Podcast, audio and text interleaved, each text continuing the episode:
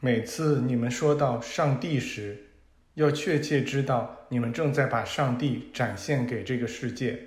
当你们这样做时，你们对他的用处要多于介绍我是上帝的基督，因为当你们把自己看作是上帝的基督，并自己在人们面前呈现为上帝时，那要伟大得多，崇高得多。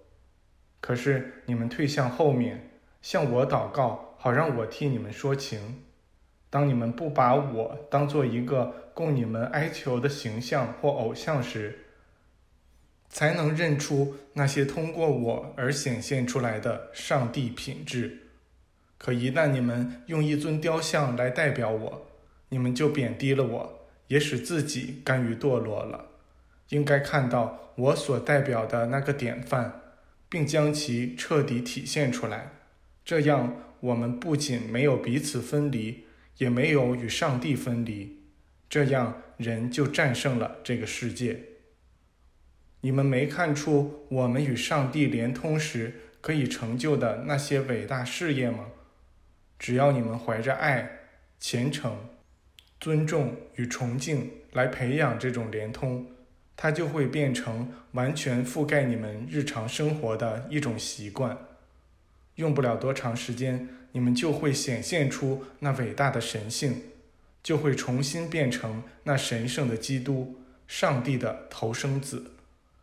你们将会与那原初的圣灵、那本质的神圣能量合而为一，切实的感知到、觉察到、把握住这伟大的光吧，接受它，实实在在的宣称，并知道它就是你们的。一个短暂的时期之后，你们的身体会真正发出这个光来。这光在任何时候、任何情况下。都存在于广阔无边的宇宙中，它就是生命。当一件事被向我阐明时，那光就在我们清醒的智能中闪耀。这神圣的生命之光不久将为你们专注的眼睛亮起。这也是所有伟大存有都遇到过的。他们中很多人被化成置身于一大团光中。这光是真实存在的，尽管你们也许看不见它，它就是从你们身体中放射出的生命。此时，威尔顿问我们以后能否深入讨论圣经中的某些教导。耶稣欣然同意了。我们站起身来，一同走出了花园。威尔顿大声说道：“想想看，你们早就和这些大师交往了。”而我就住在他们近旁，却从没意识到他们是这样的人。这一天确实给我带来了启示：一个新的世界，一道新的光，一种新的生活展现在了我面前。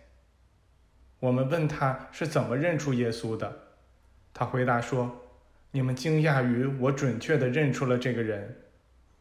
我不知道我怎么知道那就是他。”但我就是知道，而且什么都动摇不了我这个信念。我们提醒他，如果不想错过他那个约会，他必须在下星期一动身离开。我们考察队的两名成员将在那天启程前往达吉岭，他可以跟他们一起走。别管这个了，他回答说：“我已经派了个信使替我去赴约了，我就留在这儿。”你们怎么赶我，我都不会走的。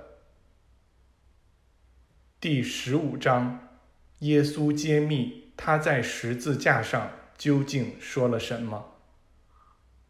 我们度过了非常有趣的一天，参观了附近很多引人注目的地方。晚上将近八点，我们回到了客栈，发现大师朋友们都聚集在花园里，随便聊了几句之后。耶稣说：“他理解威尔顿为什么过去感觉有点迷了路。”他继续说道：“我要跟你们谈一谈，因为我希望你们跟自己谈一谈。如果你们愿意用实践来检验我的主张，并切实去践行它的话，就不需要任何别的教义了。”学生们不要把我那些告诫当作口号来用，而是可以用来使自己的想法与神圣本源协调一致，或者就像人们常说的那样，用来把自己的想法带回那个唯一的点。我们尽可能常常使用“上帝”这个词，把它重复很多很多遍。众所周知，一个人越多使用这个词，并知道它指的是那居于他内在且通过他流淌出来的最高本源，他就会越多从中获益。请允许我再重复一遍：我们的想法是这样的，“上帝”这个词用多少遍都不为过。把上帝看作是通过你们流淌出来的创造性本源吧，将这本源聚集起来，使之变得活跃，更有气势地将其发送出去。这本源始终是通过你们传播，并传播到你们周围的。